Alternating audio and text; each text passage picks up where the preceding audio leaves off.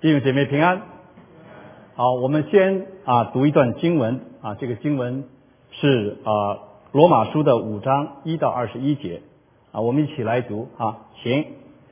我们既因信称义，就借着我们主耶稣基督与神相合，我们又借着他因信得进入战争的恩典中，并且欢欢喜喜盼望神的荣耀。不但如此，就是在患难中也是欢欢喜喜的，因为患难患难生忍耐，忍耐生老练，老练生盼望，盼望不至于羞耻，因为所赐给我们的圣灵将神的爱浇灌在我们心。因我们还软弱的时候，基督就照所定的日期为罪人死，为一人死是少有的。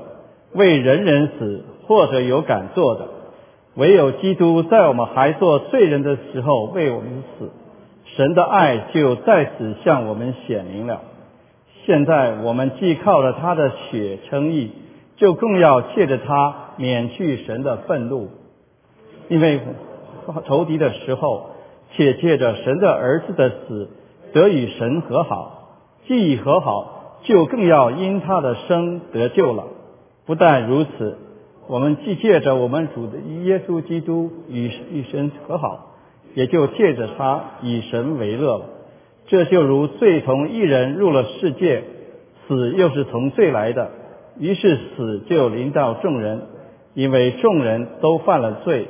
没有律法之先，罪已经在世上，但没有律法，罪也不算的罪。然而从亚当到摩西，死就做了王。连那些不与亚当一样罪过的，也在他的权下。亚当乃是那以后来之人的预象。只是过犯不如恩赐。若因一人的过犯，众人都死了，何况神的恩典与那因耶稣基督一人恩典中的赏赐，岂不更加倍的临到众人吗？因一人的犯罪就定罪。也不如恩赐。原来审判是由一人而定罪，恩赐乃是由许多的过犯而称义。若因一人的过犯，死就因这一人做了王，何况那些受洪恩又门所赐之义的，岂不更要因耶稣基督一人在生命中作王吗？如此说来，因一次的过犯，众人都被定罪；照样因一次的异行。众人也就被称义得生命了。因一人的悖逆，众人成为罪人；照样因一人的顺从，众人也成为义了。律法本是外天的，叫过犯显多；只是罪在哪里显多，恩典就更显多了。就如罪作王叫人死，照样也借着义作王，叫人因我们的主耶稣基督得永生。经文稍微长了一点。没有关系，我们一同先做个祷告。亲爱的爸天父，爱我们的主，你是万王之王，万主之主，诸天述说你的荣耀，穹苍传扬你的手段。今天我们愿意守节清心，来到你的施恩的宝座前，来向你献上我们的敬拜，献上我们的赞美。求主赐福主你的话语，愿今天所讲的能够使我们都得到益处。愿主你得到你当得的荣耀，也赐给我们信心。祷告，奉耶稣基督的圣名，阿门。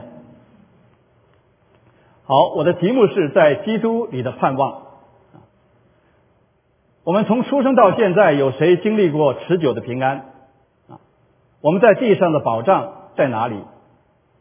我们的安全的领地在哪里？我们知道俄乌战争啊，已经经历了八个多月了啊，战争有一天会结束，但是享受平安、享受和平的是那些活着的人。那么在战争中啊，无辜的死去的人，他们怎么办呢？况且在地上没有永久的和平，除了战争以外，有很多的事情来威胁着我们的生命啊，饥饿、贫穷、死亡等等，都在啊威胁着我们的生命。那么我们知道在世上啊，在地上，这苦难与盼望的问题，在这个堕落的世界是没有答案的。但是呢，神借着他的儿子耶稣基督给了我们答案，就像保罗啊，在他的这个经文里边他所说到的，他呢就邀请我们一起来庆祝因信称义的好处啊。他讲话像一个非常有盼望的人啊，而盼望呢是我们得救的保障。好，那么我想的第一个第一点呢，就是因信而得的盼望，与神相合啊。我们知道第四章的最后一节啊，耶稣说，耶稣被交给人是为我们的过犯啊，复活是为叫我们称义啊。所以我们因信称义的第一个大福气呢，就是与神相合啊，与神相合就是我们的福气啊。那与神相合的原文的意思是什么呢？就是我们与神有关系上的平安啊。那么人失去平安啊，是因为关系上出了问题。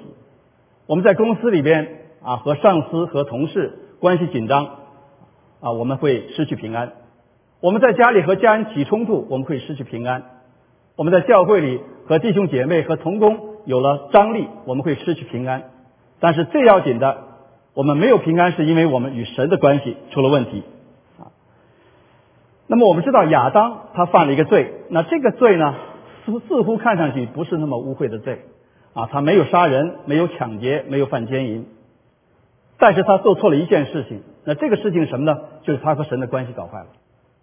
而正是因为这个关系的破坏啊，使我们失去了平安，而一切其他的罪就接踵而来，凶杀呀、嫉妒啊、奸淫啊、偷窃啊等等这些罪就都来了啊。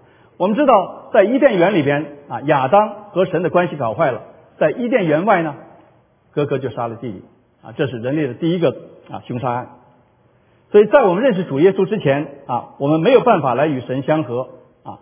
当我们啊谈到啊人生的哲理，谈到啊这个福，谈到这个啊任何的信仰啊，那别人呢都会对你非常的客气。但是，一旦你把耶稣基督摆出来的时候，这个关系马上就开始紧张了啊。他会说这不科学啊。甚至他会瞧不起你啊，把你发的福音单张啊，随手就丢进了垃圾桶，或者踩在地上踩一踩，这就是世人的一种看法啊，他会瞧不起我们。那么我们知道，如果世人啊专注在世上的属世的这些福气上面的话，那我们不会有永久的平安的。我们知道过去有一个啊这个吉他手啊这个摇滚乐的吉他手，他的名字叫啊 James Hendrix。平时生活是一塌糊涂，染上了毒瘾啊！而且在生活当中呢，生活非常的啊粗暴，无论是在舞台上还是在啊生活当中都是这样。那一九七零年的时候呢，他有一次演出在台上，当演出结束的时候呢，他就当场砸碎他的吉他，那场下就是马上就开始啊呼叫啊鼓掌欢呼啊，但是这种气氛呢马上就停止了，为什么呢？因为这个吉他手就突然的。双腿跪在地下，一动不动。不知过了多久，他突然打破了寂寞。他说：“有谁知道真正的平安？请到后台来找我。”当然，没有人回应他。所以，真正的平安没有临到他。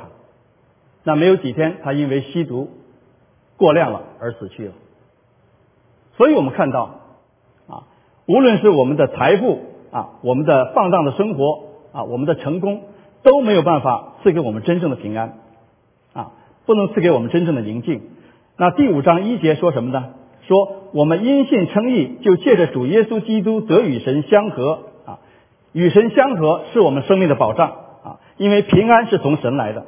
我们知道神是处在绝对的平安当中，啊，他不受任何事情的威胁，啊，他是他在绝对一个平安当中。当我们与他和好的时候呢，他的平安就会临到我们的身上。而这个平安是世界所不能给的。再一点呢，我们就是站在了神的恩典当中啊，所以我们称信因信称义的第二大福气呢，就是站在了神的恩典当中。使徒保罗把恩典呢描写成一个境界，而这个境界呢是与世界是有别的。我们知道这个世界充满了罪恶，我们是在罪孽中生，我们也是在罪孽当中灭亡啊。我们是处在一个这样一个情况下，那我们知道。我们小学、中学我们都经历过哈，我们从小就经历过人与人之间的这种啊不和善啊这种敌对。我们在小学的时候虽然没有那么复杂，但是呢，我们知道我们常常的不是欺负别人，或者别人来欺负我们，或者我们也看到这个同学之间打架打得头破血流，看上去也非常非常的恐怖。可能我们都看见过这样一幕。那么进入到成人的世界，是不是就相对来说理性一些、好一些呢？其实我们知道，可能不不是这个样子啊。我第一次步入这个成人世界的时候，是我十九岁的时候啊。那时候我到一个剧团呢，参加他们的演出啊。那当时他们的演员当中呢，互相有一些矛盾啊，有些矛盾。那在舞台上呢，他们就进行报复。我们知道那个场面是一个斗地主的场面啊。那当时呢，表演的就是一个啊穷人家的女孩子拿起鞭子抽地主啊。那这个女孩子呢，跟这个演地主这个演员呢是有矛盾的。所以呢，他就假戏真做啊，拿着鞭子狠命的照那个地主啊，那个演地主这个演员腿上就抽啊。可是这个演地主这个演员呢，因为这是观众在底下嘛，他不能够啊，他必须要忍受的啊，他不能够有反抗。那当时我觉得这个女孩演的非常的冲动啊，非常的真真实，非常的逼真。而这个地主的这个表情，那个痛疼痛的表情呢，又非常的真切。我觉得哎，他们演的非常的好。但是没有想到演出结束了以后呢。结果那个演地主的太太就气冲冲的啊，到这个导演跟前来说，就投诉他，说这个女演员说，瞧瞧瞧，把我啊，把我先生这个腿啊都抽紫了啊，哪来那么大的仇恨呢？哇！当时听了以后呢，我觉得有些吃惊啊，我觉得不太理解。我觉得这些叔叔阿姨们平时们哈都是那么一本正经的，怎么怎么这样彼此的对待哈？我有点不太理解。其实我那会儿压力也很大，为什么呢？因为我到了成人世界，我没有遇见过，在在学生时代的时候没有遇见这种情况啊。学生呢，小学生呢都学都比较单纯嘛，没有那么啊，没有那么狡诈，就是说。但是呢，在成人世界，他们彼此的这样的对待，所以我感到我非常的留恋在学生时代的生活啊。那个时候比较单纯啊。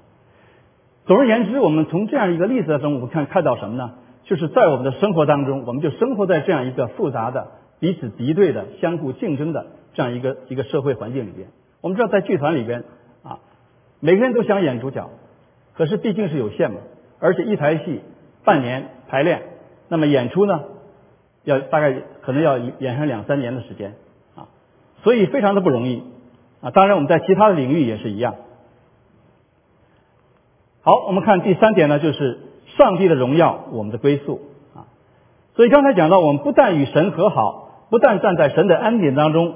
我们也盼望神的荣耀，那神的荣耀呢？就是我们当最进入到这个世界的时候，是我们所失去的啊。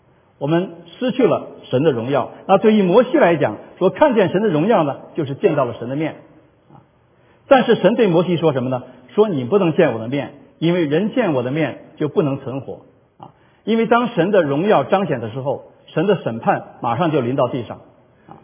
所以，当我们罪人看到神的荣耀的时候，我们就就会死去啊。所以，主耶稣在地上的时候，他是把他的荣耀遮盖住了啊，把他荣耀遮盖住了啊。所以，他在我们中间啊，丰丰满满的有恩典有真理啊。但是，我们看到在登山宝训的呃，在这个登山变相的时候啊，主耶稣啊，这个脸上如日头，衣服洁白的时候，你看彼得和约翰他们马上就俯伏在地。所以，神的荣耀的彰显是罪人所不能承受的。啊当然了，主耶稣来到地上，他有恩典，他救了我们。有一天我们要见到他的面，有一天我们要站在他的荣耀里边啊！所以这是我们盼望的最终的目标，这是我们得救的最终的目的。好，那么第二点呢，我讲的呢就是盼望中的喜乐。我们知道喜乐是从盼望来的，当人没有盼望的时候，就不可能有喜乐。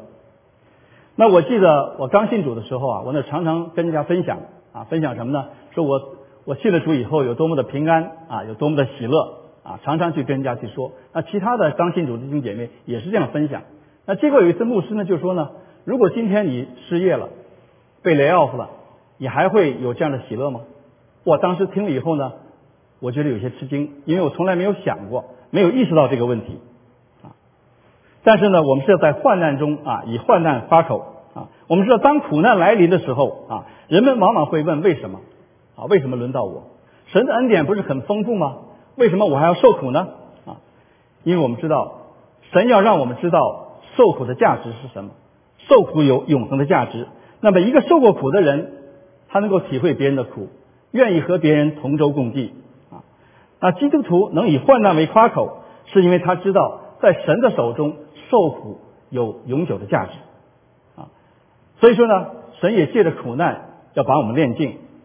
那什么叫做患难生忍耐呢？啊，基督徒在试炼当中啊，可以靠主而活啊，这就是忍耐啊。那彼得曾经告诫我们说：“亲爱的弟兄啊。”有火的试炼引导你们，不要以为稀奇，似乎遇到了非常的事。就是说，苦难可能会临到每一个人，任何一个人，包括基督徒啊。所以神没有要求我们在苦难当中笑着说我很好啊，我没有事情，而是说他要我们单单的来信靠他。那相信他的应许呢？主耶稣告诉我们说，在世上你们有苦难，但是你们可以放心，我已经胜过了世界。而且在我们受试炼的时候，神必给我们开一条出路，让我们能够忍受得住。那么老练的意思呢，就是已经啊，原文的意思就是已经经过了试验啊。人们在长长的忍耐之后呢，就会变得老练了啊，不是一次两次有忍耐的经验，而是多次有忍耐的经历。那么在应付患难上面呢，就慢慢的熟练了啊，就像一个从来没有啊被责备呃被责骂过的这个少女一样哈。她第一次上班的时候，第一天上班就被主管骂了一顿。那回到家里的时候呢，他可能会痛哭一场。假如他经过被骂的经历多了，责骂的经历多了，他可能渐渐的、渐渐的就不在乎了，甚至当做耳旁风啊。当然，这是一个比较负面的例子。但是这可以说成什么呢？说患难在同样的情形之下，也锻炼我们的灵命啊，所以使我们能够变得更加成熟、更加的坚强，更能够胜过环境。那么虽然啊，我们感到悲伤，感到痛苦，但是我们的信心会更加的坚定，而且呢，发现呢，苦难并没有像我们想象的那么可怕啊，会削弱我们对盼望的这样一个祈求。有一位宣教士啊，他曾经在服侍当中啊，他患过很多次的病，而且后来得了癌症，而且还复发过。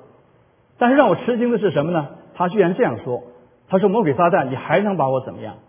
我是不会退缩的。”我是不会从河场上退缩下来的。那么他这句话给我很大的鼓励，让我去思想这到底是样是一个什么样的境界啊？是一个什么样的信心？是一个什么样的属灵的看见？所以我常常在思想他所说的话。但是也许保罗的话，呃，扫这个彼得的话啊，是一个很好的一个回答。他说什么呢？他说：“亲爱弟兄啊，有火的试炼临到你们，倒要喜乐，因为你们是与基督一同受苦。”使你们在他荣耀显现的时候可以欢喜快乐。所以在我们当中，现在目前又开始了这个经济的萧条啊，也许我们受到了这个 lay off 的这样一个危险，失去工作的一个危险啊，也许我们身体有软弱，也许我们在关系上和别人有一些张力啊，我们会感到很多的委屈。但是我们要记住，我们要记住保罗所鼓励我们的话，他说：“谁能使我们与基督的爱隔绝呢？”难道是患难吗？然而靠着爱我们的主，在这一切事上已经得胜有余了。因为我知道，无论是生是死，是天使是掌权的，是有能的，是现在的事，是将来的事，都不能使我们与神的爱隔绝。因为这爱是在主耶稣基督里的。所以保罗的话应该给我们很好的提醒。同样，我们要以救主为乐。但是为什么在患难当中，我们还要欢欢喜喜的呢？啊，因为啊第六节告诉我们，因为我们还软弱的时候，基督就照所定的日期为罪人死。所以当主耶稣为我们死的时候，我们是没有盼望的啊，我们是软弱的，我们是不能救自己的，就好像我们不能揪着自己的头发上天一样啊，我们是没有盼望的。那我们的立志行善，我们的改邪归正这样的努力也是无济于事的啊，因为什么呢？因为主耶稣告诉我们。人若不重生，就不能见神的国；人若不是从水和圣灵生的，就不能进神的国。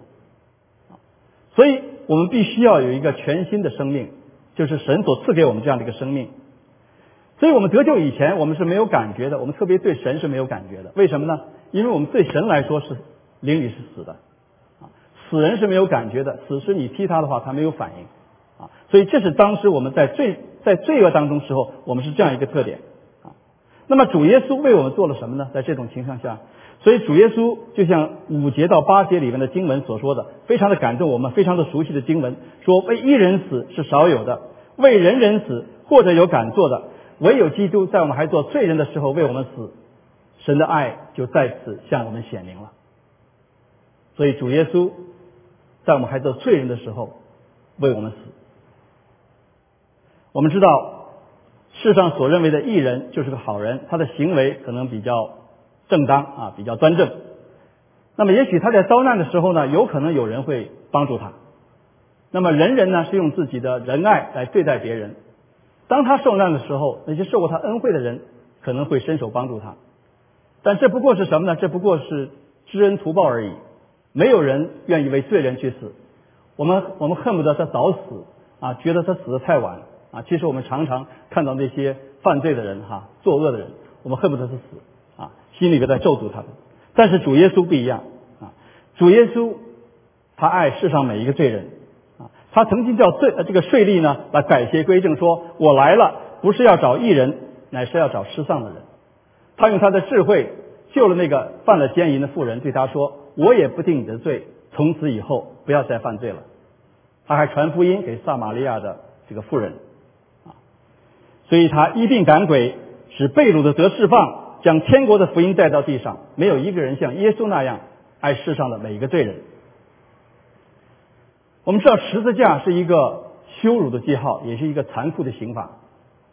啊，当时我们看到主耶稣被钉在中间，两个强盗被钉在两旁。这三个人的死代表了死的不同的意义。啊，这边有耶稣基督的死，有得救的啊悔改的强盗的死，还有一个没有悔改强盗的死。啊，意义是不同的。那主耶稣基督的死呢？他是为罪死，他是为了我们的罪死，啊，钉在十字架上，啊，所以我们看到神的十字架上同时彰显了神的公义和他的慈爱，啊，因为在十字架上神定罪为罪，啊，罪的问题受到了刑罚，这是他的公义。同时呢，他的慈爱在显在什么上面呢？显在说被钉在十字架上的是他的独生爱子耶稣基督，他把他的独生爱子赐给我们。这是他的慈爱，所以公义和慈爱都彰显在十字架上。我们知道啊，圣经里面告诉我们说，他被挂在木头上，亲身担当了我们的罪，使我们既然在罪上死，就得以在义上活。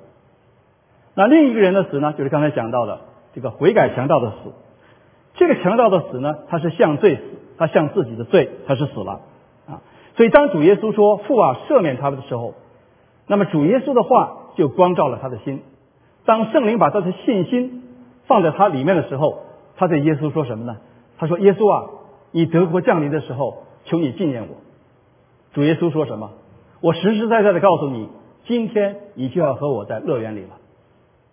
所以我们看到这个强盗的信心是非常之大，因为他接受的不是一个荣耀在眼前的一个主，而是像他一样钉在十字架。上面正在流血的，而且将要死去的这位救主耶稣基督，所以他的信心是值得我们效法的。那另外一个强盗呢，就是他没有啊，他没有悔改，他是什么呢？他是死在了最终，他是在最终，为什么呢？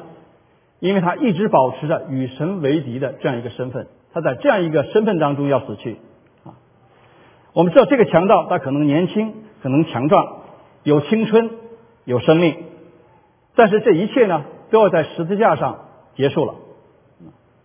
所以他看到自己所流的血流在十字架上，他可能想到过去他流过别人的血，他过去是自由的啊，他赌博的时候他是自由的，他犯奸淫的时候他是自由的啊，他犯罪的时候呢他是自由的。但是有一天呢，这个自由马上就要在啊此时此刻就要在十字架上结束了。他不愿意死，但是他必须要死，他不想死。但是他依然被挂在了木头上，而恰恰是这种自由，把他带入到了这种灭亡的地步。但是他依然不愿意接受这位救主耶稣基督。但是我们不一样，我们是得救的人啊。那第十一节说了，我们既借着我们主耶稣基督得与神和好，就借着他与神为乐了。所以神救我们不是让我们忧忧愁愁的，而是让我们欢喜，叫我们快乐。有些人说呀，这个环境好才能够快乐，环境不好，没有办法快乐，真的是这样吗？真的是这样吗？我们知道使徒保罗啊，他在监狱里边，他仍然能够祷告、唱诗来赞美主，那是因为环境吗？当然不是，那是因为他感觉到时刻感觉到主耶稣与他同在，他心中是有盼望的，他知道这至战至轻的苦楚是要成就极重无比、永远的荣耀，所以我们应该效法保罗。那第三点我要讲呢，就是盼望的根据。那么我们盼望的根据是什么？我们为什么盼望？我们盼望的根据是因为我们与主耶稣联合了啊。那么过去呢，我们是与亚当联合啊。过去我们是与亚当联合。那现在呢，我们与主耶稣基督联合。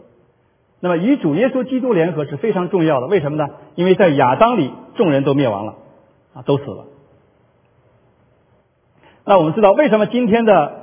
教育、医疗改善了啊，但是罪和死的问题依然没有解决呢，解决不了，人还是要死，人还是要犯罪啊。那为什么会这个样子呢？因为保罗说过了，在肉体当中没有良善，因为我们是在亚当里啊，我们的罪没有得到解决啊，所以这个人当罪没有得到解决的时候，就是没有盼望的。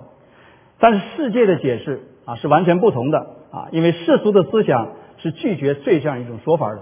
当你和一个啊不信主的人说人有罪的时候，他会说什么？他说你才有罪呢啊！不要把我包括在包，不要把我包括进去啊！所以这是他们的一种想法。他说你认为错的东西啊，那只不过是你个人的看法啊，不能代表别人。我记得我在传福音的时候，时常听到这样一种说法啊。所以当我说到人有罪的时候啊，那对方会纠正我说你的认知啊啊太太极端了啊。说人有缺点是没有错，人有毛病是没有错的。比如说什么贪心呐，什么嫉妒啊、自私啊，人嘛都是难免的嘛。这只不过是一些缺点，不是你所说的那种罪。即便是有人犯罪了的话，那也是，那也不是得罪神呐，对不对？他只不过最多就是伤害了对方嘛，跟跟你所说的神是没有关系的。所以这是世人的看法。有一次啊，我在同学会上，就是我在那时候我在长春上小学哈，小学同学聚会啊，那是。那大概几年前的时候，那他们知道我是基督徒，哎，他说，哎，你是基督徒，你能不能啊说一说你这个信仰到底怎么回事？哎，我觉得当时这是一个很好的一个传福音的机会，所以我就从亚当开始说起啊。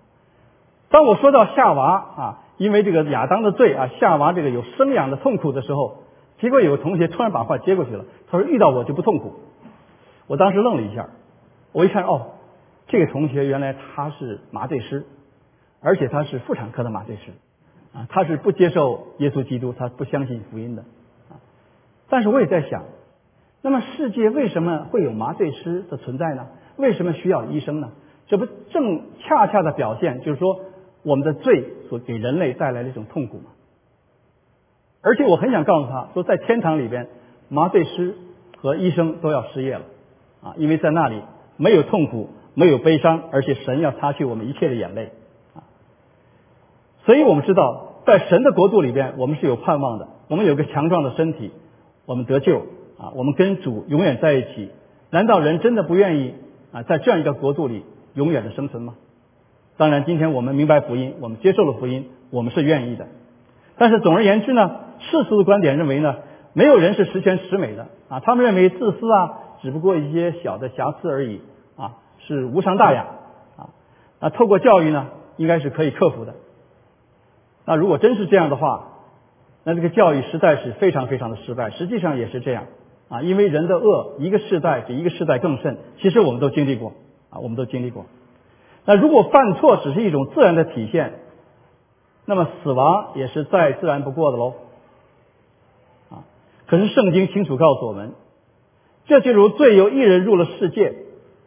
死又是从罪来的，于是死就临到了众人，因为众人都犯了罪，所以照着我们的本相来说，我们是该死的。而且从亚当到摩西，死就做了王。